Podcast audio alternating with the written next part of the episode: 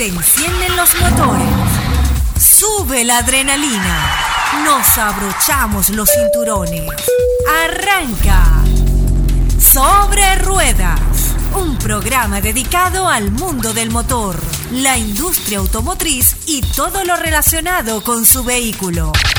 Jesús Mora y Pablo Díaz comparten sus maniobras y tips que te ayudarán a cuidar mejor tu carrito. Comienza sobre ruedas.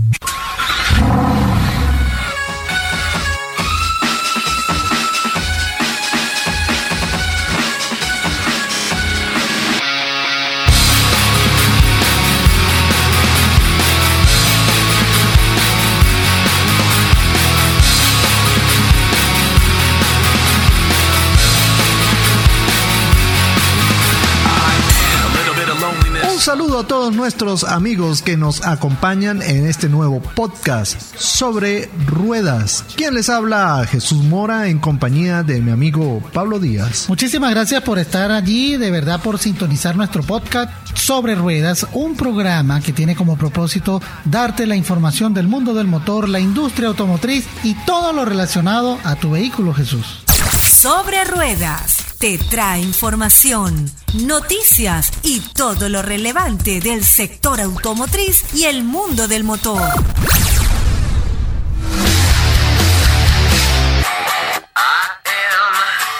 En este nuevo podcast hablaremos acerca de ¿Qué fue de Ed China de joya sobre ruedas?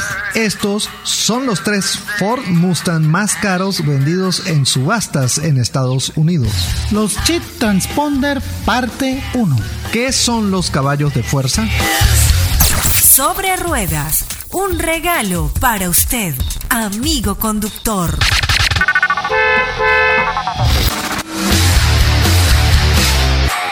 ¿Qué fue de Ed China de joyas sobre ruedas? Si eres fan del mundo del motor y un quemado de las series de autos, seguro que en su momento seguiste muy de cerca la serie Joyas sobre Ruedas, un programa de Velocity retransmitido por Discovery Channel. En este programa podríamos ver cómo sus estrellas Ed China y Mike Brewer rescataban joyas sobre cuatro ruedas y entre paños necesarios y remodificaciones los reintroducían en las carreteras, obteniendo un beneficio que lógicamente gastaban en su próximo paciente.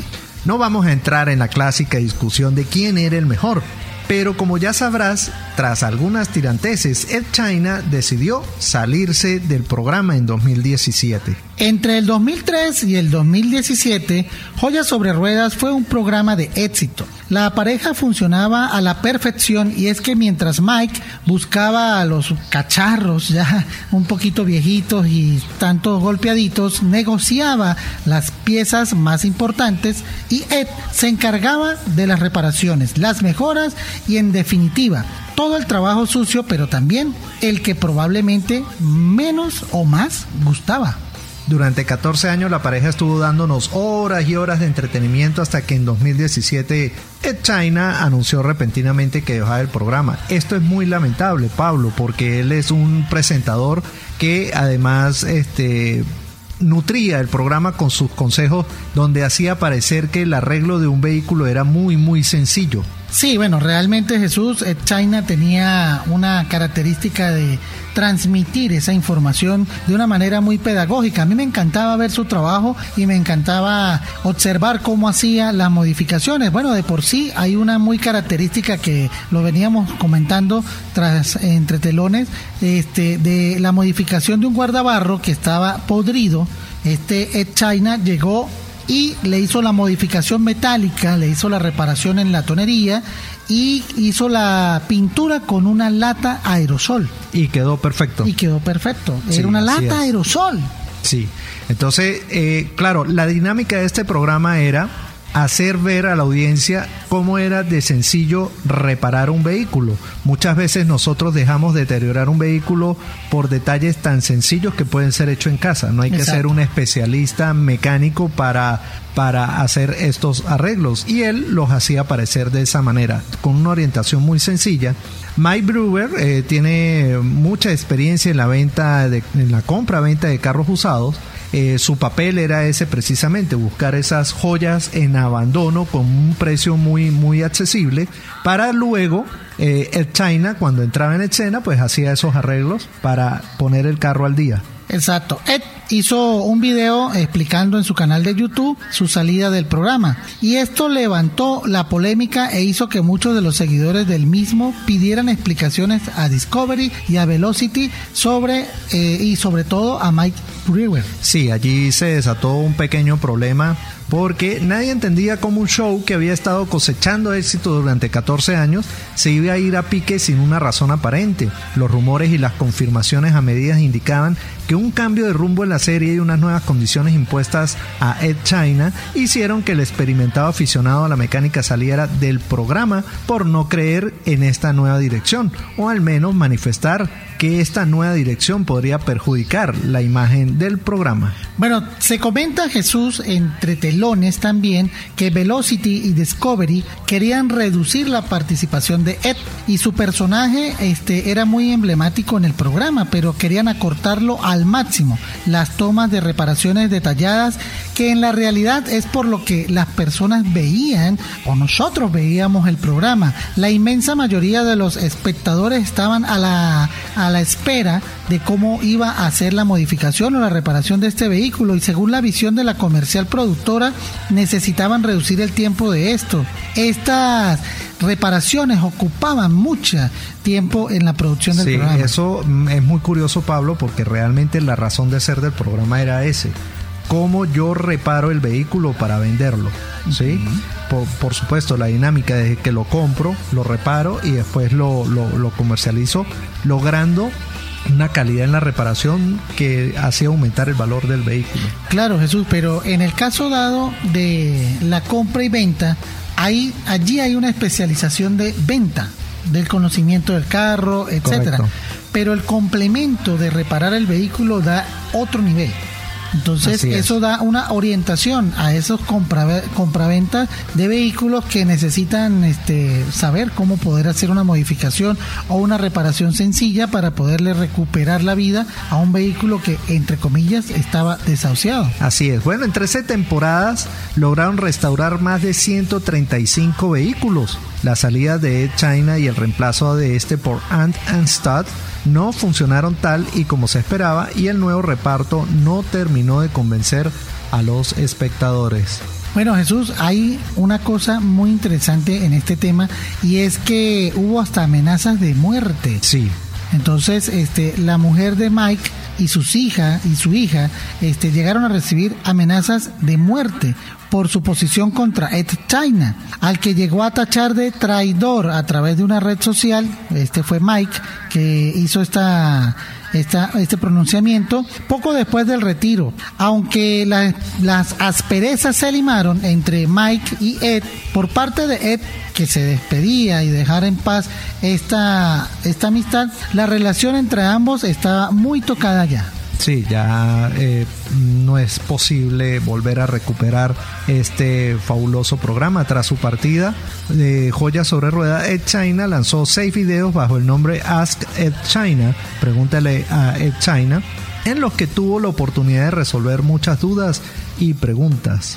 Ed China también montó un sitio web desde el que pudo visionar sus videos y comercializarlos, en el que también eh, tenía un apartado de comercio electrónico en el que comercializaba algunos productos de merchandising personal. Aunque sin éxito aparente, el portal Grace Junkie sigue estando hoy en día al aire. Lo último que conocemos de Ed China es su aparición en algunos de los videos del portal What en los que se analizan los últimos lanzamientos al mercado. Por allí, Pablo, también vi una noticia donde logró un récord mundial al construir una eh, camioneta de helados que rompió el récord, una camioneta de helados eléctrica que rompió el, el récord de velocidad. Imagínate, o sea, me imagino en los vehículos de helados eléctricos. Sí, entonces, bueno, de verdad que eh, China tiene mucho material para dar también y no se ha quedado atrás, no se ha quedado inactivo. Mike Brewer tampoco, él tiene algunos programas, eh, sigue como experto vendedor de, vehículos y por allí estuve viendo que va a retomar el programa con And Anstad, que eh, sin embargo, aunque no tuvieron el mismo éxito, los vehículos que elaboraron fueron geniales.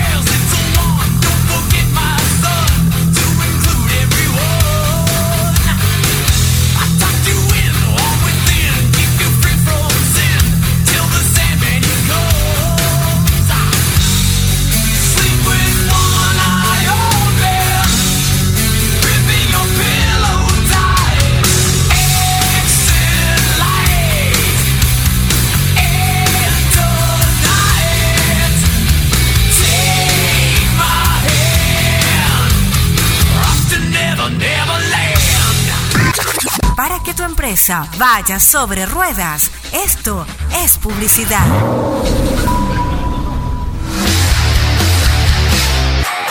Jesús, en estos tiempos de pandemia nosotros eh, tenemos la posibilidad de estar haciendo mercado yendo un segundito a la farmacia. Pero en el tema que tenemos un vehículo averiado no podemos salir como normalmente lo hacíamos. Necesitamos el contacto de la casa de repuesto, necesitamos el contacto del prestador de servicio automotriz. ¿Cómo podemos nosotros solucionar en este tema del quédate en casa?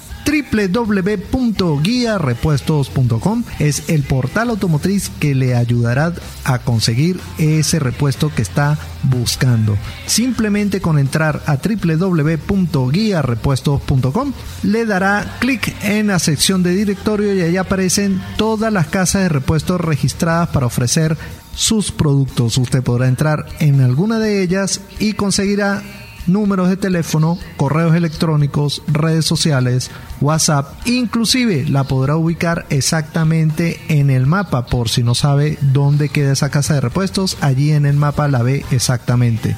Ya lo sabes, www.guiarepuestos.com. Sobre ruedas. Pablo, se me cayeron las llaves del carro y ahora eh, se me hace la alarma, me suena y veces me falla y el carro pues tengo que hacerle un truquito a la llave para que él me prenda. ¿Dónde me pueden arreglar la llave del carro? Claro que sí, Jesús. En Cerrajería San Pablo. Cerrajería San Pablo somos especialistas en reparación y mantenimiento de controles, programación y corte de llaves con chip para vehículo y todo lo relacionado a la cerrajería residencial y automotriz. Realizamos reparación y mantenimiento de sistemas de seguridad automotriz, montaje de selenoides y programación de GPS y mucho más. Estamos ubicados en la calle 9 entre carreras 18 y 17 de Barrio Obrero. Ubícanos por nuestras redes sociales arroba cerrajería San Pablo Piso SC en Instagram en Facebook. Podrás ver allí nuestros trabajos y nuestros productos. Cerrajería San Pablo especialistas en seguridad automotriz residencial y santa protección para tus bienes. Sobre ruedas.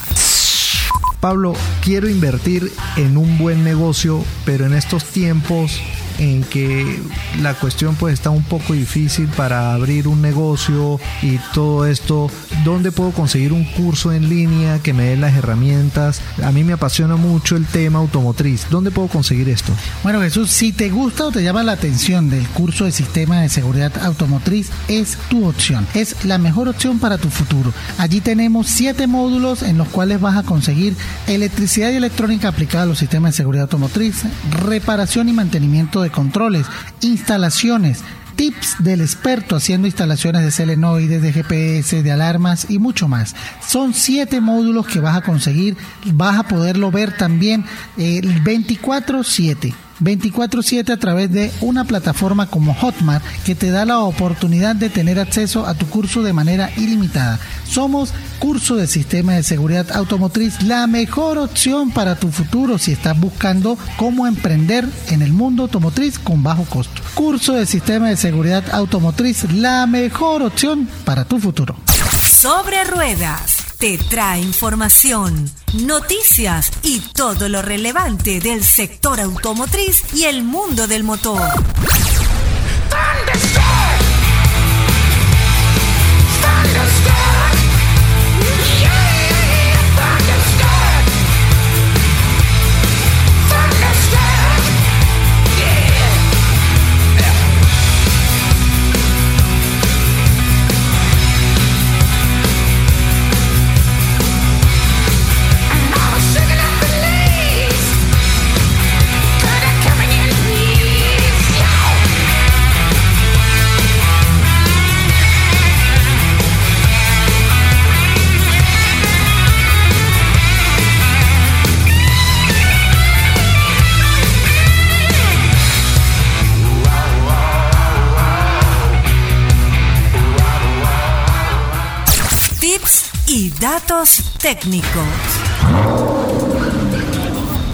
Seguimos acá en nuestro podcast sobre ruedas y llegó el momento de hablar del tema técnico, Pablo. Muy bien, estamos ahora, este, vamos a dialogar sobre lo que es el chip transponder ubicado en la llave del vehículo y es un circuito electrónico que ya está en la cabeza de goma de las llaves cotidianas básicas de un vehículo y ya hay llaves un poquito más allá como las Smart Key, Jesús. Así es, la tecnología ha avanzado mucho acerca de lo que es el encendido del vehículo generando confort también en sus usuarios. y las y mejorando la protección del vehículo. En el año 1998-99 las fabricantes eh, comenzaron a sacar este tipo de inmovilizadores. Este sistema comenzó siendo un sistema muy básico con una resistencia de un valor de ohmios muy sencillo y eh, cerraba el circuito electrónico en el llavín o en el switch donde se colocaba la llave. Al completar este circuito, pues el vehículo daba arranque. Sin este valor de resistencia se modificaba porque la llave se caía al suelo o porque no correspondía la llave al vehículo, pues el vehículo simplemente no encendía, Jesús. Así es, Pablo. Y es que tiene que estar muy pendiente en el tablero porque en, eh, él tiene un indicador muy... Una luz testigo. Una luz testigo muy peculiar y es un candado. Es, hay unos que son un candadito, hay uno que es este una luz roja sencilla en el tablero como la es de la del Renault. Hay otro que dice Antitef, que es de la Ford. Y otros este, presentan una llavecita con un, con un carrito. Así, entonces muy pendientes porque eh, cuando esta señal aparece en su tablero quiere decir que hay un problema con el transponder de la llave y muy difícilmente ese vehículo va a encender. En el caso de las Jeep Jesús, que son un carro bastante electrónico, presentan en el tablero llave no reconocida. La palabra como tal ya en el display del, tablero dice llave no reconocida. También en Ford, no Ford ya más nuevos, donde tenemos más tecnología en el tablero, este informa que la llave no se reconoce. Para esto se necesita una serie de procesos a nivel electrónico para detectar las fallas y corregirlas. Quiere decir que no es simplemente rehacer la llave, Pablo. Exacto. En el sistema tenemos tres elementos principales. La llave, una antena que se encarga de leer el transponder que está en la llave y un elemento inmovilizador o una microcomputadora, Jesús, que hace un análisis de la información contenida en el chip que está en la llave y eh, al momento de, de, hacer una comparativa de la información entre ellos, envía una señal a la computadora que le permite activar bujías y combustible. El nivel de tecnología que se ha alcanzado para tener una computadora en su llave. ¿Sí? Bueno, en la llave no es que esté la computadora como tal. Eh, la, la llave se comporta como un pendrive. Así es. Básicamente tiene una información contenida en su cabeza, se coloca en el llavín o en el switch donde nosotros colocamos la llave. Al pasar al paso número uno o al accesorio, este pase genera una el campo electromagnético en la antena. Okay. La antena tiene dos funciones básicas. Generar este campo electromagnético para alimentar ese chip y que este chip dé la información y la antena transporta la información al inmovilizador. Así que de ahora en adelante, si usted era de los que dejaban la llave en la casa y decía, lánceme las llaves, que yo aquí las atajo, no lo haga porque esto es muy delicado. O también si tiene la costumbre de darle las llaves al bebé para que se entretenga, eh, bueno, vas a tener un entretenimiento más costoso. Entonces es muy importante saber que hay transponder de carbón que son encapsulados, muy rígidos, pueden aguantar ciertos golpes, pero también existe el transponder Philips. Me imagino que esa sería como la primera generación. No, hay una generación que era de vidrio. ¿Cuál, sería como la primera generación, Pablo? Porque es una, ha sido una evolución de este sistema. Sí, la primera generación fueron resistencias en la espada de la llave. En la propia espada. En la propia espada había una pequeña resistencia con un omiaje específico y este omiaje permitía el paso de la corriente al momento de ingresar la llave. Eso este, alimentaba a un módulo inmovilizador y este módulo inmovilizador permitía el paso de combustible. Ok. O también el paso de chispa de bujía. Ahora este, fue evolucionando a unos chips contenidos o encapsulados en vidrio. Wow. ¿sí? Por ejemplo, Ford hoy en día, eh, año 2002, 2003, 2005, eh, tienen todavía este chip encapsulado en vidrio. Pero esa es la desventaja. Si esta llave la lanzan a una altura determinada, se parte el chip y este lamentablemente pues no va a funcionar igual. No deja de funcionar Jesús, pero existe el riesgo de que no funcione. Correcto. Luego vienen ya los chips encapsulados en carbón, que son más rígidos, son los Texas. Bueno, es que hay muchos fabricantes, Correcto. hay muchas marcas, Así hay bastantes modelos. Entonces, este, de estar hablando en esta primera parte del chip transponder, porque es tan compleja la información que la Así hemos es. dividido en partes. Y eh, lo que queríamos llevar hoy en día era eso, la información inicial de cómo funciona el sistema para que usted pueda prevenir un mal rato. Así es. Hoy en día ya tenemos el sistema Start Stop, Ajá. que es un encendido remoto, podríamos decir, porque la- creo que la primera generación yo lo vi por primera vez es un- en un Mazda 6 Ujú. y este por la cercanía pues la persona ya abría los seguros y ya encendía el vehículo con un botón. Ahora las llaves también traen encendido remoto. ¿Sí? Me imagino que todo esto es este, este mismo sistema, Pablo. Ha ido evolucionando, ha ido evolucionando y esas son las últimas generaciones. Estamos hablando de llaves de proximidad, que son aquellas que este, al momento de acercarse al vehículo y tocar la manilla del vehículo se abre el seguro, pero previamente a un intercambio de información entre la llave y el vehículo. Entonces, ¿cuál es la debilidad de la llave? La pila. La pila. Porque ahora la pila en constante información, imagínate tú pasar todos los datos para que me reconozca la llave, para que me abra la puerta, Así para es. que me deje encender el vehículo, para reconocer el chip transponder, porque también tiene un chip transponder. Entonces una serie de elementos que están allí interviniendo que este la llave es inteligente, por eso se llama Smart Key. Correcto. Bueno, y esas llaves han llegado, por ejemplo, en el, en el Dodge Challenger, eh, puedes inclusive configurar el motor, el caballaje del motor con la llave. Claro, también en el Ford, en el Ford este, hemos tenido la oportunidad de conocer de que a través de la llave se puede gobernar el motor. O sea, lo puedes restringir a que el motor revolucione a ciertas este, unidades y no permitir que el carro pase a cierta velocidad. Correcto. Entonces, esta tecnología ha permitido tener en la mano el poder del vehículo a distancia. Excelente. Ya en la parte 2 vamos a hablar de qué, Pablo, acerca del transponder. Bueno, ahorita en la parte 1 lo que estábamos hablando era una explicación somera de qué es, cómo funciona. Sí, este, la transmisión de la información de la llave a través de la antena que va a un módulo inmovilizador y dar información a la computadora.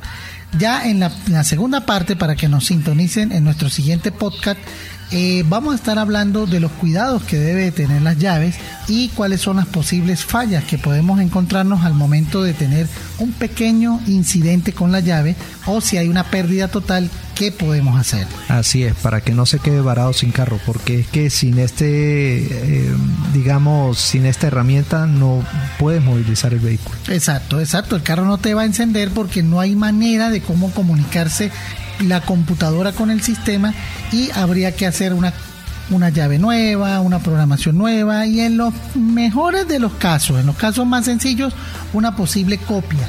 Una posible copia, pero para que haya una copia tiene que existir una matriz. Y eso quiere decir que tiene que haber ya una llave existente. Y si hay pérdida total, entonces no gaste dinero en buscar personas que le hagan un trabajo más allá.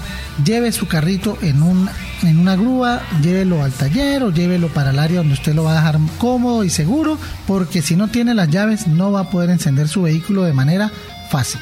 Así es, Pablo. Bueno, los invitamos al siguiente podcast eh, la próxima semana, donde hablaremos más acerca del transponder. Claro, eh, tenemos unos podcasts Jesús quincenales donde vamos a compartir con ustedes estos tips.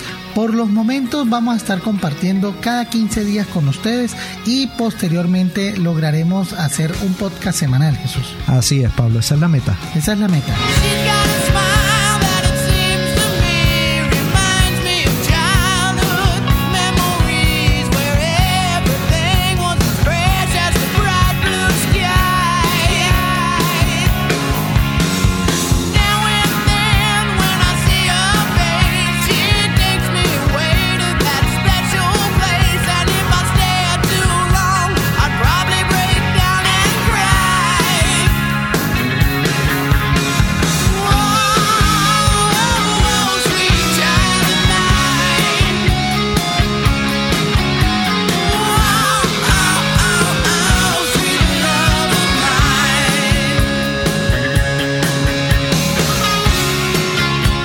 Hablar sobre los caballos de fuerza, Jesús, porque este, en todos los programas que hemos realizado sobre ruedas, eh, los vehículos tienen 1300 caballos de fuerza, 650 caballos de fuerza, 300 caballos de fuerza.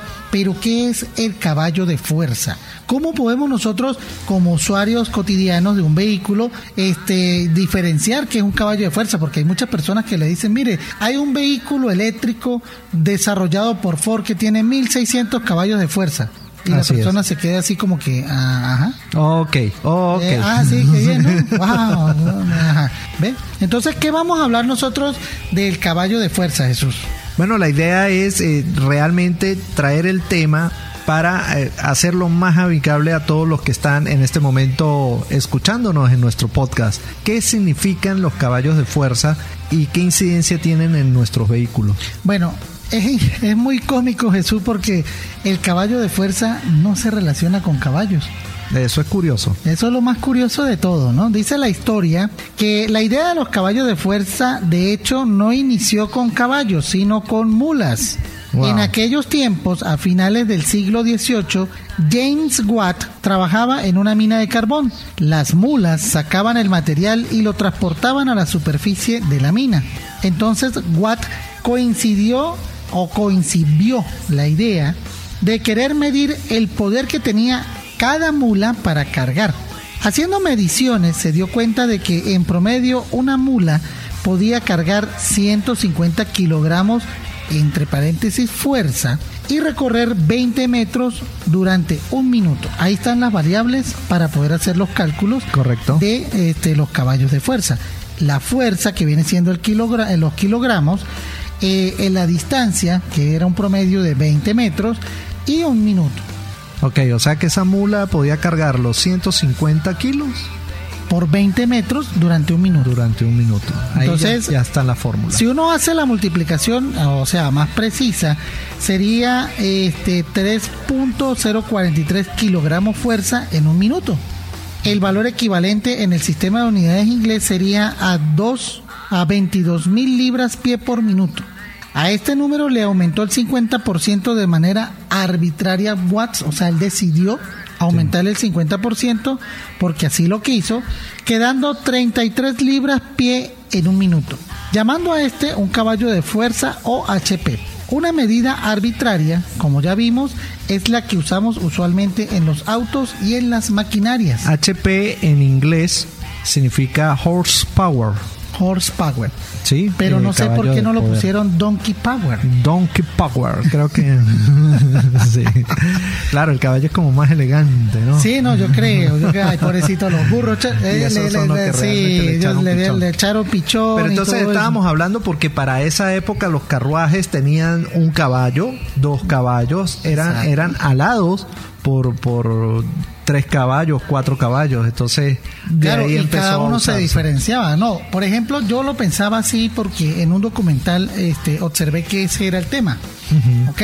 En los tiempos del, del siglo XVIII, XIX, pues se usaban los caballos y en, en el documental decían que una carreta a un caballo, quiere decir un caballo de fuerza. Sí. Sí, me imagino que también hicieron los cálculos de peso, la distancia y el tiempo que Sí. recorre, este, utilizaba para recorrer este tiempo, esta Ah, sí. distancia, perdón. Eh, si nosotros vamos a la mecánica, estamos hablando que esa mula transportaba 150 kilogramos durante un minuto y recorría 20 metros. Sí. Sí, esa es la realidad. Sí, físicamente. En un minuto recorría 20 metros con 150 kilogramos de fuerza. Bien, este, vamos a llevarlo a una carreta. Si tiene un caballo de fuerza, Claro. tendría esa 150 misma, vamos a de- suponer esa misma distancia este, en un tiempo de un minuto. Así es. Pero si tengo dos caballos, la lógica sería que podríamos reducir a la mitad el tiempo. Así, correcto. ¿Sí? A la mitad del tiempo. Y, si doblo la capacidad de carga. Y podría, no, pero si tenemos las mismas 150, quiere decir que este podría yo estar reduciendo la mitad del tiempo porque Sí. tengo dos caballos. Correcto. Sería una lógica. Correcto. Y todo eso fue llevando a, a pensar, ajá, si yo logro tener una carreta de dos caballos y recorro una distancia en un tiempo determinado, si tengo una carreta full overhauling. ¿sí? Mustang eh, cuatro caballos, Sí. entonces quiere decir que esa carreta va a correr más y va a tener más fuerza de carga. Correcto. y puedo recorrer un- una distancia más larga en un corto tiempo. Así es. Entonces, así yo creo que por allá, por allí también venían los, los tiros, ¿no? Jesús, Sí. Es como decimos nosotros acá en nuestra tierra. Yo creo que por allí venían ya las cosas. Entonces, habían carruajes de personas importantes en Inglaterra de 12 caballos. Wow, 12 caballos. 12 caballos. O sea que se volaba. Claro, yo me imagino que esos eran los Ferraris Sí, ¿no? en esa época. Bueno, y Santa Claus también, ¿cuántos venados tiene? Eh, Empezando por ahí no son venados, son renos. Son renos. Era para ver si estaba pila, Pablo. Yo el único reno que me recuerdo es Rodolfo. Rodolfo. Sí, los demás Sí. son, los demás Pero son, son como seis, como ocho renos. Ah, bueno, entonces era un, un, este, un trineo, era un trineo de ocho, ocho, ocho renos, renos de, potencia. Sí, Sí. Más, más Rodolfo. Más Rodolfo. Más Rodolfo. era el que orientaba, ¿no? Sí, porque le brillaba la nariz. Sí. Bueno, bien interesante esto, Pablo. Ya sabemos entonces el origen de los caballos de potencia. Ya lo sabe, cuando usted vea, imagínese los 12. Estamos hablando, por ejemplo, un, un vehículo que tiene 750 caballos de potencia. Está, imagínese 750 caballos al frente de su carro Sí. alándolo. Exacto, Sí. imagínense una fila de 750 caballos, entre comillas, porque también puedes imaginarte para aquellos que les gusta más la realidad, pues 750 mulas, Correcto. Sí. Alando su vehículo. hablando un, un carruaje. Sí. 750. Si uno se impresiona viendo 10 caballos o 10 mulas caminando así en un corral, ahora imagínate Jesús, 1600 bestias. Sí. ¿ah? Y que esas bestias estén alineadas alando a un carruaje o a, un- o a un carro. Claro, Entonces toda esa energía, toda esa fuerza. Ah, bueno, si estamos haciendo, vamos a hacer un cálculo rapidito. Un caballo de fuerza, según la- el cálculo, está cargando 150 kilos. Sí. Bueno, si multiplicamos 1600 que tienen la capacidad por 150, Mm. ¿cuántos kilos pueden mover? Entonces, para que la persona tenga una idea, más o menos, eh, bueno, vamos acá, estamos en vivo con nuestro podcast, utilizando las herramientas para hacer unos cálculos de 150 por 1300 caballos. Estamos hablando de 195 mil kilos. ¿sí? Y si lo llevamos a la realidad de la fórmula o a las variables de la fórmula, eh, están diciendo que en un minuto se recorrería 20 metros. Así es. ¿Ves? Entonces más o menos esa es una idea de lo que es el caballo de fuerza. Entonces ya tenemos una claridad de que cuando hablamos de un carro de 1600 caballos de fuerza, estamos hablando de mucha potencia, Mucha en cuatro ruedas. Así es. Bueno, hemos llegado al final de nuestro podcast. Muchísimas gracias por haber sintonizado este, esta semana. Vamos a estar realizando este podcast ah, quincenal para compartir con ustedes todo lo relacionado al mundo del motor, la industria automotriz y todo lo relacionado a su vehículo. Así es, eh, cada 15 días estaremos compartiendo con ustedes toda la información del mundo motor.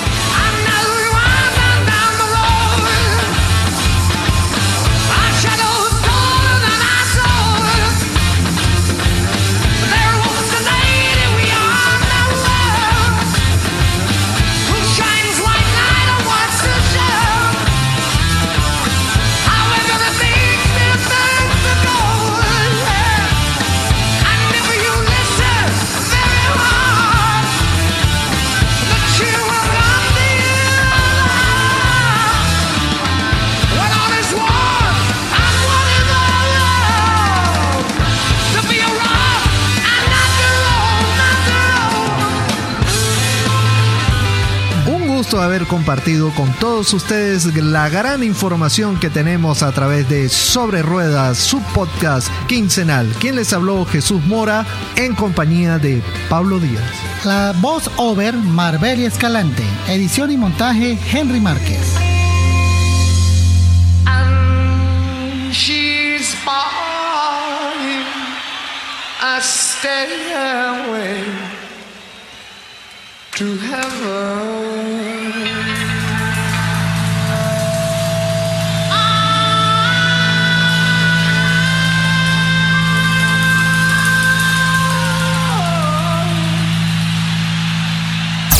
Sobre ruedas, un regalo para usted, amigo conductor.